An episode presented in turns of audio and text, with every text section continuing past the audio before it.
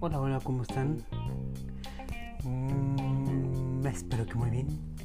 Yo estoy muy bien.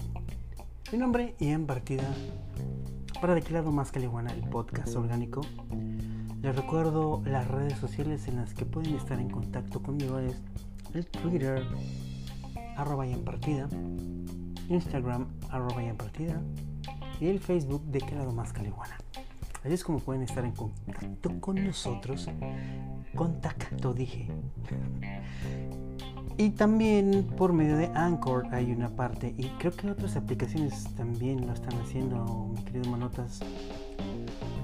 Hay una parte donde dice Voice Message, hay un link en algunas aplicaciones.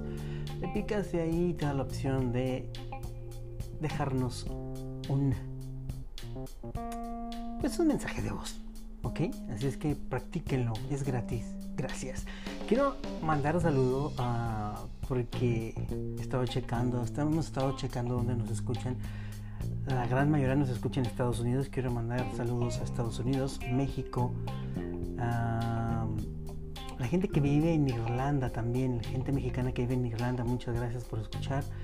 Así es, somos internacionales. Y acabo de darme cuenta también que en Colombia, nuestros amigos de Colombia, muchas gracias también por escucharnos. Yo soy en partida y esto es de Claro Más que Iguana y vamos a entrar en detalle. Así es, a lo que nos truje, a lo que nos atañe, a lo que le vamos a sacar hilo pues. Hoy hablaremos de los videojuegos que tanto nos gustan chicos grandes y pequeños nos gustan mucho los videojuegos. Hoy te voy a platicar de este videojuego que se me hizo muy curioso. Es Milky Way Prince, The Vampire Star. ¿Y de qué trata esto? Bueno, pues es un análisis de este videojuego el que vamos a hacer el día de hoy. Um, el género es aventura. Eh, en las plataformas en las que puedes jugar o en las consolas que puedes jugar este videojuego es en la PC, en el PS4, en el Xbox y en la eh, NSY, en la e, NSW, pues vaya. Ah, este videojuego se lanzó por ahí del 13 de agosto del 2020 para la PC y lo mismo para las consolas como la PS4, la PS4 o la Xbox. Em, bueno, este videojuego lo puedes encontrar en español. Y vamos a platicarte de este videojuego Milky Way Prince, The Vampire Prince, el príncipe vampiro. Prácticamente pues es una novela visual, semi-autobiográfica en la que se exploran temas como la salud mental, el sexo, eh, la idealización y la violencia dentro de la pareja. El amor es uno de los temas universales que permite una conexión fácil en el usuario.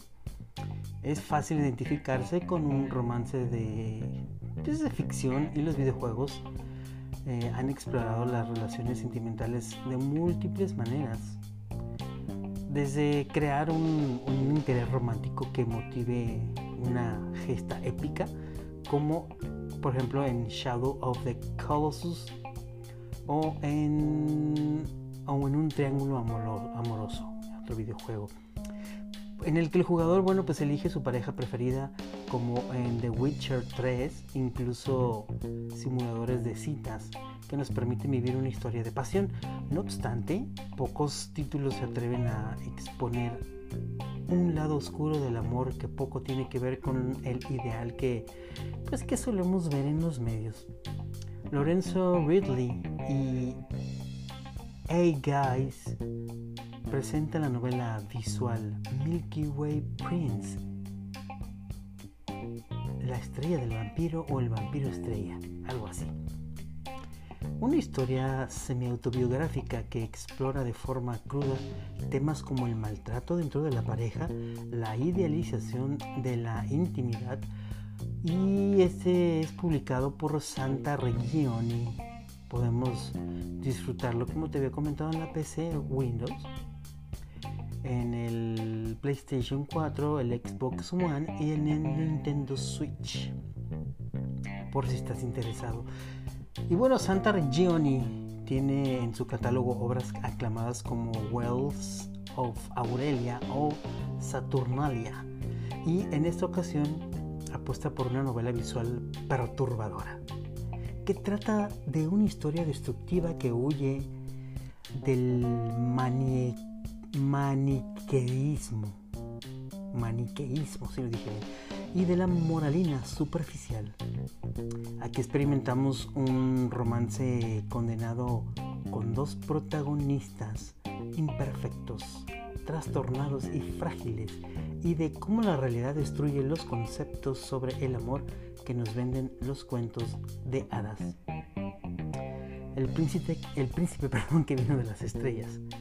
Ah, bueno, así es como lo tradujeron al español. Acá solo dice The Prince Star.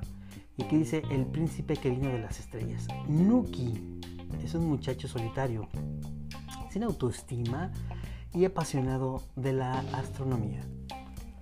Obsesionado con un cuento de hadas sobre un príncipe caído de la Vía Láctea, conoce a Sun, sobre quien proyecta todos sus ideales sobre el amor. Sun, por su parte, también vive su propio infierno personal e inmediatamente advierte a su nuevo amor de que se trata de un tipo peligroso con el que conviene no involucrarse. Sin embargo, la atracción acaba venciendo el corazón, perdón, la razón. Y así es como dos almas quebradas se sumergen en una turbulenta espiral de pasión, dependencia y violencia. Bueno, a lo largo de unas cuatro horas de juego, conduciremos el romance a través de decisiones y elecciones de diálogo que no siempre darán el resultado que esperamos y el propio Milky Way Print se encarga de demostrar costumbres adquiridas de un simulador de citas al uso Así las expectativas que situamos sobre acciones no siempre dan el resultado que deseamos. Incluso los cambios entre la opción escogida y cómo se desarrolla en el juego resultan una metáfora efectiva sobre la diferencia entre intención y acción. De este modo, se nos transmite una idea hiperrealista sobre la relación de pareja, puesto que los sentimientos y circunstancias no siempre están pues sujetos a nuestro control. ¿Qué tal con este juego? Eh? A nivel estético, los escenarios parten de un minimalismo donde los colores nos indican el estado de salud entre la relación entre los protagonistas, pero jamás veremos colores alegres. El blanco y negro son predominantes en cada interfaz, con el rosa como tono distintivo durante la fase de idealización el dibujo peca de ser una tosca inspiración de Devilman Cry Baby, pero al mismo tiempo crea una atmósfera de fantasía oscura que sirve para introducirnos en un cuento de hadas perturbado, donde se nos recuerda que no hay príncipes azules ni caballeros al rescate, sencillamente humanos imperfectos y víctimas de su maltrecha salud mental. La melancólica banda sonora con predominación del piano y el electro chill, ah, nos conduce hacia cada sensación vivida dentro de la historia de Sun Inuki. El idilio, el miedo y la angustia. Bueno, la realidad contra el romanticismo es de lo que nos habla este videojuego. Asimismo viviremos escenas de las que se mezclan lo irónico y lo pesadillesco para recordarnos la bipolaridad de la historia de Sun Nuki con su omnipresente tristeza. Polillas en el mundo de Sun en busca constante de la luz, las estrellas como símbolo, símbolo perdón, de la obsesión idealista de Nuki. Cabe mencionar también los minijuegos que representan los encuentros íntimos entre la pareja, en los que podemos escoger en cuáles de sus sentidos Nuki se concentra más durante el sexo. Así recibiremos información que puede dirigirnos a otras rutas e interacciones. También podemos explorar el, entorno de la habitación de Nuki, en la que cada, elemento tiene su propia evolución a lo largo de la historia. Así es que bueno, pues está este juego. Suena bastante raro, pero bueno, ahí está este videojuego si lo quieres comprar o si ya lo tienes, bueno, si ya lo tienes, platícame cómo te ha ido con este videojuego. Se ve, yo pienso que para las personas que les gusta estos videojuegos o este tipo de los anime, este les va a encantar muchísimo. Así es que bueno, lo puedes explorar. Hay otro videojuego que también te voy a hablar de él. Se llama Spinch. Este videojuego que también es un tipo como caricaturesco. Está para el Nintendo Switch y también para la PC. Eh, el género pues es de plataformas. Este videojuego se lanzó por ahí de septiembre, el 3 de septiembre de este año, del 2020, de los desarrolladores Queen Bee Games. Lo puedes encontrar en español, obviamente en su lengua natal también. O si te late en inglés, pues ya sabes. Bueno, pues eh, esta es una, dice aquí que es una experiencia sensorial. Analizamos un nuevo plataformas tan llamativo como desafiante, obra de Para Games y el galardonado animador Jess Jacobs, ya disponible para, como te lo mencioné, la PC y para el Nintendo Switch. Y no hay duda de que el género de las plataformas de segunda dimensión está viviendo una nueva edad de oro gracias a las más variadas propuestas desde ambiciosos títulos, obra de grandes estudios, a las propuestas más artesanales a cargo de, de, desarrolladores independientes. No te burles, manotas. ¿Sabes qué es lo que pasa? Es que mira, como estoy viviendo en Estados Unidos, tengo que leer mucho en, inglés en mi trabajo y también hablar mucho en inglés, pero poco leo en español. Entonces ahorita sí estoy como que yo creía que, era mentira eh, de cuando la gente viene o va a otro país, como España, como Colombia, como Estados Unidos, y llega hablando el acentito, pero es que es en serio, mientras más te mezclas, más vas olvidando tu, tu acento, porque no te voy a negar que sí hay mexicanos, pero los mexicanos que hay aquí hablan, ya sabes, extraño, entonces sí me, se me traba la lengua. Así es que disculpenme amigos, se me traba la lengua y voy a trabajar en ello. Voy a, voy a leer más en español porque sí me... Ya es, llega a un grado en que ya no es ni español ni inglés, güey. O sea, es, es extraño. Pero bueno, vamos a seguir platicando. Este, me quedé que... Eh, vamos a, retomar. Las plataformas de 2D ah, están viviendo una nueva edad de oro gracias a las más variadas propuestas, desde ambiciosos títulos, obra de grandes estudios, a las propuestas más artesanales y que está a cargo de los desarrolladores independientes. Y es en este segundo grupo en el que podemos encajar a este juego Spinch, un, pues un juego de plataforma psicodélico, psicodélico, oh my god, en dos dimensiones con una apuesta en escena pues es colorida al más puro estilo de al más puro estilo retro. Lo último del estudio Acupura Games junto con el galardonado animador canadiense Jesse Jacobs y la editora Queen Bee Games, bueno, pues el resultado no es otro que un original y desafiante videojuego de plataformas de corte a la vieja escuela. Ya disponible en el Nintendo Switch y en la, para la PC también, a un precio más que ajustado de unos 12.49 euros, por ahí de unos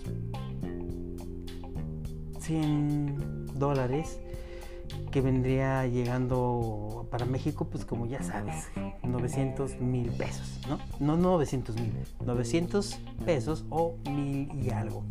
de pesos. Bueno, veamos qué ofrece tan particular propuesta para los amantes de las experiencias retro y los desafíos al más alto nivel.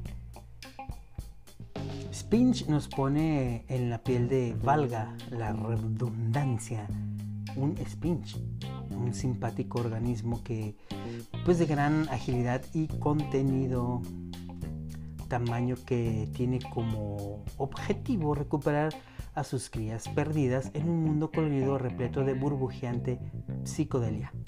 Ya desde un primer momento nos dejamos llevar por tan sorprendente diseño artístico, marcado por una personalidad prácticamente única en el medio y que bebe directamente de la cultura pictórica y musical de los años 60.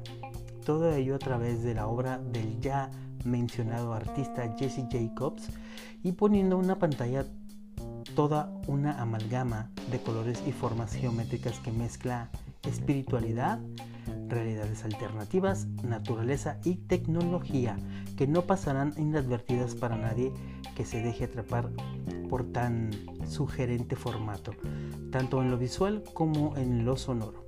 Aunque más allá de su originalidad y de su original personalidad, Spinch esconde eh, pues un juego de plataformas de lo más tradicional, tanto en concepto como en jugabilidad. Y que eso sí, se deja jugar de la mejor de las maneras. Ahí está Spinch. Que bueno, eh, este juego tanto es su, su, su fácil juego que el control es realmente sencillo. Con el joystick para movernos, eh, un botón de salto y otro de dash, o sea, para esquivar. Una especie de impulso válido tanto en el suelo para correr más rápido durante unos instantes como en el aire para que nuestros saltos lleguen más lejos. ¿Recuerdas esta parte donde brincas y vuelves a apretar el botón para brincar y brinca un poco más? Bueno, eso es a lo que se refiere. Y dice aquí todo ello debemos añadir un recurso muy agradecido en juegos de este tipo donde la agilidad y el frenetismo tiene tanta presencia que no es otro que el rebote perdón, entre paredes. Muy al estilo de, de los videojuegos de Mario Bros. Los recordarás, sobre todo para los que tienen Nintendo Switch. Bueno, pues ya, ya saben de lo que hablo. O Luigi también tiene ese tipo de, de modalidad. Eh, es este que te hablo del rebote entre paredes estrechas y la posibilidad de escalar superficies verticales a base de pequeños saltos. Eh, el resultado es un pequeño personaje que se mueve a las mil maravillas de una forma precisa e incluso permite ciertas correcciones en los saltos para así ajustar nuestros movimientos en las secciones más delicadas que no serán pocas. En este sentido, Spinch ofrece las suficientes garantías a nivel de jugabilidad para que los jugadores más técnicos y pacientes puedan experimentar una propuesta tan desafiante. Ahí está el juego de Spinch, por si lo quieres checar, bueno, pues allá tú. a mí no me, no me, no me gusta mucho jugar en, en la computadora, así es que yo estos juegos los evito. Y como no tengo ningún Nintendo, pues. Fíjate que el, dibujito es. El personaje es como un fantasma de Mario Bros. Así es que no sé. Siguen por el mismo camino. Los creadores de Nintendo. Tengo otro juego también que. Ah, no sé. Estos juegos yo no los. No los he probado. Los evito. Se llama Spelunky. Con el nombre ya los evitamos. Ah, Spelunky 2, de hecho ya es la segunda, es una secuela. Este también es un género de plataformas. Eh, está para la PlayStation 4 y para eh, la computadora. Este tuvo su lanzamiento el 15 de septiembre del 2020 para la PlayStation y el 29 de septiembre del 2020 para la computadora, para la PC. Es del desarrollador Moss Mouth del editor Mossmouth lo puedes encontrar en español o en inglés. Spelunky 2. Bueno, pues el análisis de Spelunky 2 disponible en estas plataformas mencionadas, podemos afirmar sin temor a equivocarnos que es el videojuego más difícil de la década y menuda maravilla. Mucho ha llovido desde el lanzamiento de Spelunky HD en el 2012. Eh, aquí eh, puedes leer el análisis redactado en su momento por eh, el compañero Salva Fernández. Pero más ha llovido aún desde el lanzamiento del Spelunky original, allá por el 2008, una docena de años después, en septiembre del 2020, pues llega para ti Spelunky 2, título a priori exclusivo con para las consolas de PlayStation 4, PlayStation, PlayStation 4, cuya versión está disponible un par de semanas antes que en la PC. Bueno, antes que nada, queremos decirte que el titular no es en absoluto clickbait quien describe estas líneas ha visto y ha jugado mucho y también ha hecho muchas horas de Spelunky en Xbox 360 consiguiendo todos sus logros. Bueno, pues esta persona es quien te da este, este review y esta segunda parte coge la fórmula original y la retuerce de tal forma que el resultado es el videojuego más difícil no solo de todo el 2020, sino de toda la década. Ahí es nada. El Spelunky. más y demás. Con esta frase tan escueta podríamos resumir en líneas generales eh, lo que nos ha parecido a Spelunky. Este título coge todo lo que hizo grande a su predecesor y refinando la fórmula aún más si cabe, le lleva a un nivel pues mucho mejor. Metámonos en materia. Spelunky 2 es como el original, un videojuego que mezcla varios géneros en esencia es un roguelike, generación aleatoria de niveles y posicionamiento de objetos peligrosos y enemigos, que bueno, también te llevan a una muerte permanente. Pero con la presentación y el sistema de este videojuego de plataformas en 2D, pues los escenarios eh, se ven compuestos por módulos y generados siempre al azar. Siguen una serie de reglas, siendo la principal de todas ellas que es posible llegar desde el comienzo de un nivel hasta su final siguiendo un camino lógico, sin necesidad de abrirnos paso destruyendo el escenario. Es lo clásico de los videojuegos de, de Nintendo estamos de acuerdo, pero en este caso es para la computadora y para la PS. Y como lo mencionamos aquí también estuvo para el Xbox 360 en aquellos tiempos, la primera versión. Bueno, de nuevo, Spelunky 2 va de este título que comentamos nos adentramos en zonas repletas de peligros en las que el objetivo es siempre llegar hasta la salida del nivel, situada varios pisos por debajo de donde comenzamos cada escenario. La gracia del juego está precisamente en que, dada la aleatoriedad intrínseca del, al género, nunca habrá dos partidas iguales, por lo que su, regula, su rejugabilidad perdón, es prácticamente ilimitada. Si morimos, y créanme, se, se, se puede, te puedes morir muy, muy, muy a menudo pues toca volver a empezar la aventura desde el principio. Eso es lo que muchos jugadores pues han estado batallando. el juego en sí es corto, de hecho hay un, trofeo por, por, hacer en Speedrun y completar el juego en menos de 10 minutos. Ese es un tipo de, challenge que, que están haciendo muchos jugadores en el videojuego. Como Spelunky, aunque con un matiz muy importante, cada vida es un experimento. No sabemos qué hace ese enemigo o trampa nueva. lo más probable es que nos mate y emprendamos por las malas. Eh, mediante mucho ensayo y más error aún. Así es que bueno, de esto se trata este juego. Por si te late, chécalo. Spelunky 2. Lo que más ha sorprendido para bien en esta secuela son varios de los añadidos nuevos, como unas físicas de fluidos mejoradas. Por ejemplo, el comportamiento de la lava sumado a la destrucción del escenario es algo digno de ver.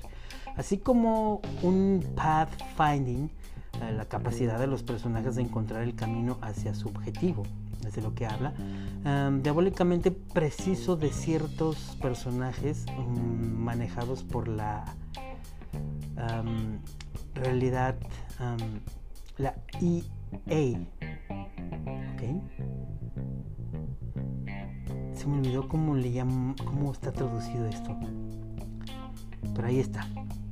Eh, la realidad virtual sería, bueno, como los temibles tenderos cuando los, los haces enojar, los esbirros que podemos reclutar para que nos ayuden en la, en la aventura, o los enemigos controlados por la máquina en los modos multijugador competitivos.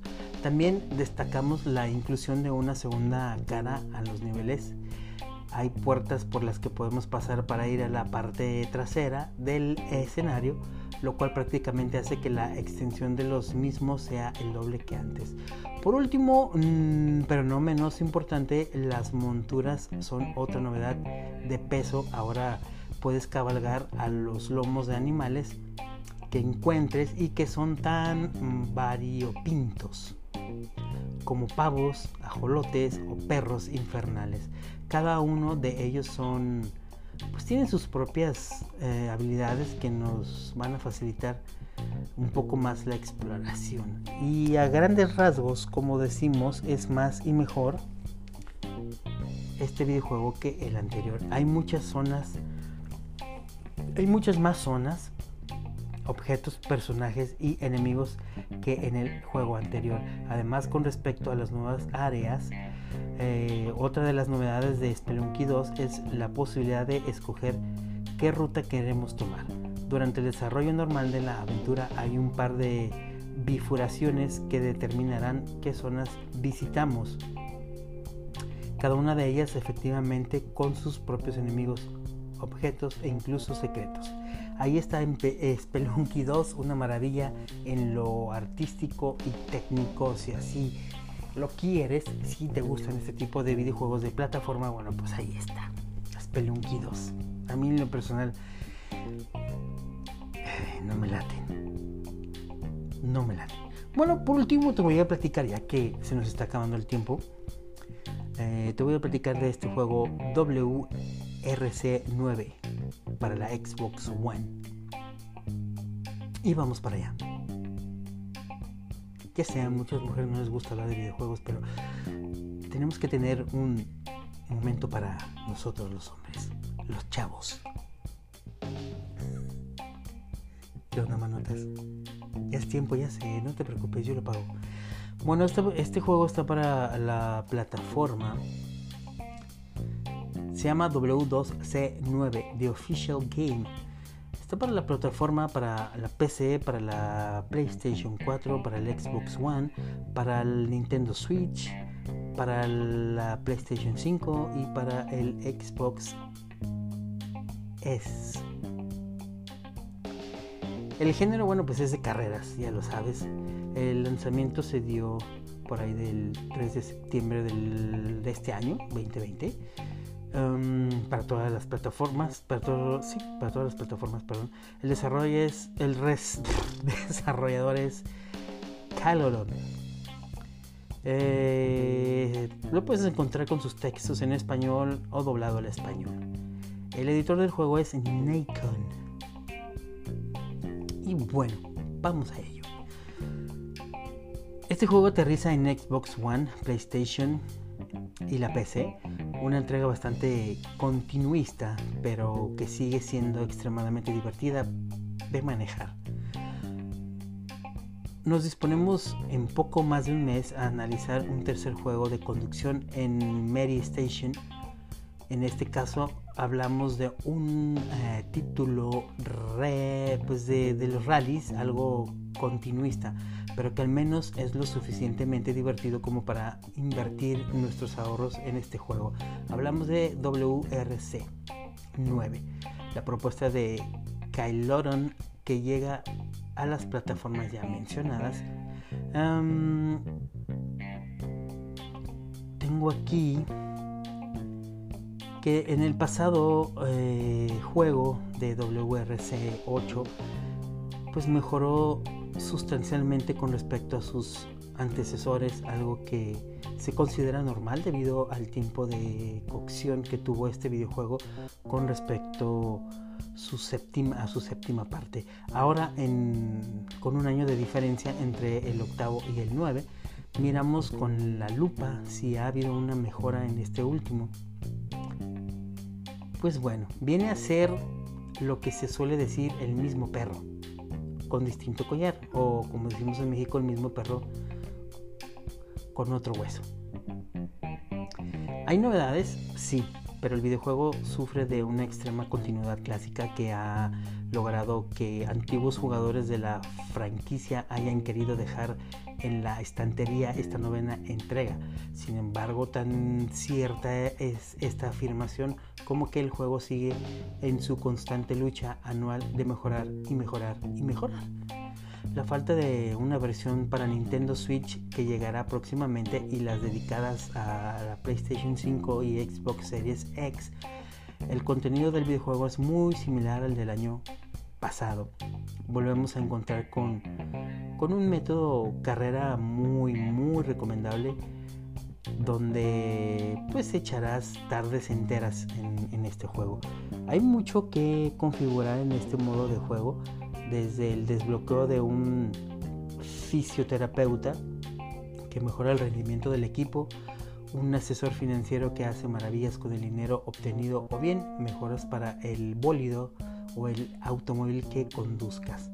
No hay mejora sustancial con respecto al juego anterior, aunque sí hay un árbol avanzado de habilidades y alguna que otra adicción. El típico modo y recurrente de los juegos de conducción en donde empezamos de la nada hasta que somos unos pilotos hechos y derechos. Por otra parte, tenemos temporada que viene a ser el Mundial del Rally, pero sin la gestión de equipo, al igual que ya ocurría en el juego número 8. Este modo nos permite vivir la emoción del campeonato oficial, pero sin tener que distribuir nuestra logística mental entre el plano habilidoso y el estratégico que concierne a la gestión del equipo.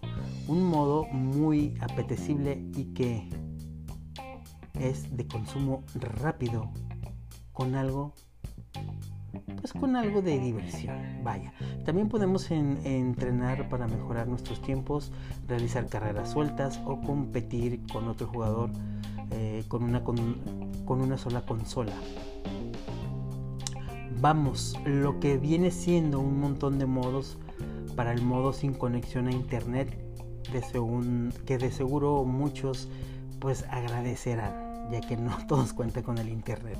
Para el apartado online contamos con una novedad, el modo clubs, una suerte de competición creada por ti o por otros jugadores donde se pueden unir en número ilimitado de jugadores. Eh, en esta manera de jugar creamos nuestros propios campeonatos o nos unimos a otros para competir, competir perdón, entre los que estén apuntados y eso suena muy bien. Podemos unirnos a un máximo de 4 clubs, por lo que el pique con otros jugadores es cuatro veces más grande de lo que, de lo que fue en el juego anterior. Sin duda, pues esta es una novedad muy jugosa, aunque algo falta, algo falta eh, eh, en la ambición de este juego. Después tenemos los eventos online, aquellos diarios y semanales donde se ofrece la oportunidad al jugador de probar desafíos creados por Caileron. Eh, tanto las pruebas disponibles como los vehículos son escogidos por, el de, por la desarrolladora y según nuestra posición al acabar en cada desafío, pues ascenderemos en el marcador global del videojuego. Pues ahí está este juego, si te gustan las carreras, pues este juego eh, a pesar de que dice el análisis de que no hubo una gran mejora o una distinción, sigue siendo casi prácticamente el mismo juego que el 8, bueno, pues ahí decides tú si comprarlo o no, si cambiar al número 9 o no. Es lo, lo malo de muchas, muchos videojuegos cuando sacan como el 2019 al 2020, pues lo mismo sucedió con el juego de Star Wars, ¿recuerdas? El Battle, Battlefront. Eh, el número 2, pues era prácticamente lo mismo, solo que cambiaban algunas cosas, poquitas cosas, pero ahí es donde decides tú si, si te arriesgas a gastar o no. Esa es decisión tuya. Yo por lo pronto, yo juego, yo sigo con mis juegos. A mí estos tipos de juegos no me gusta. Tengo el de carreras, tengo el Forza, no me acuerdo qué número es, ya casi no lo juego, pero yo hasta ahí llegué, ya no más. Y, yo lo compré porque pues iba a jugar con, algunos amigos que ya, que, ya ni Xbox tienen, yo creo que se cambiaron de, de plataforma, así es que, pues ni modo, ahí se quedó el juego. Bueno, yo me despido. Esto ha sido los análisis del jueves de videojuegos, gamers y más.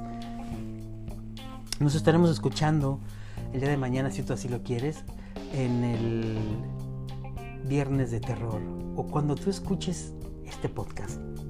Yo por lo pronto me despido. Saludos a todos los que nos están escuchando, los países que ya mencioné al principio, como Estados Unidos, México, Colombia, y aunque ustedes no lo crean, es Irlanda, creo que es Irlanda. Voy a verificar muy bien. Ya van dos veces que digo que voy a verificar bien, pero sí lo voy a hacer. Saludos a todos. Recuerden que me puedes seguir en mis redes sociales, en Twitter, Instagram y Facebook. ¿Ok? Bueno. Bye bye. Yo soy en partida. Esto fue de Claudio Más Caliguana. El podcast orgánico. Adiós. No te pierdas el viernes de terror.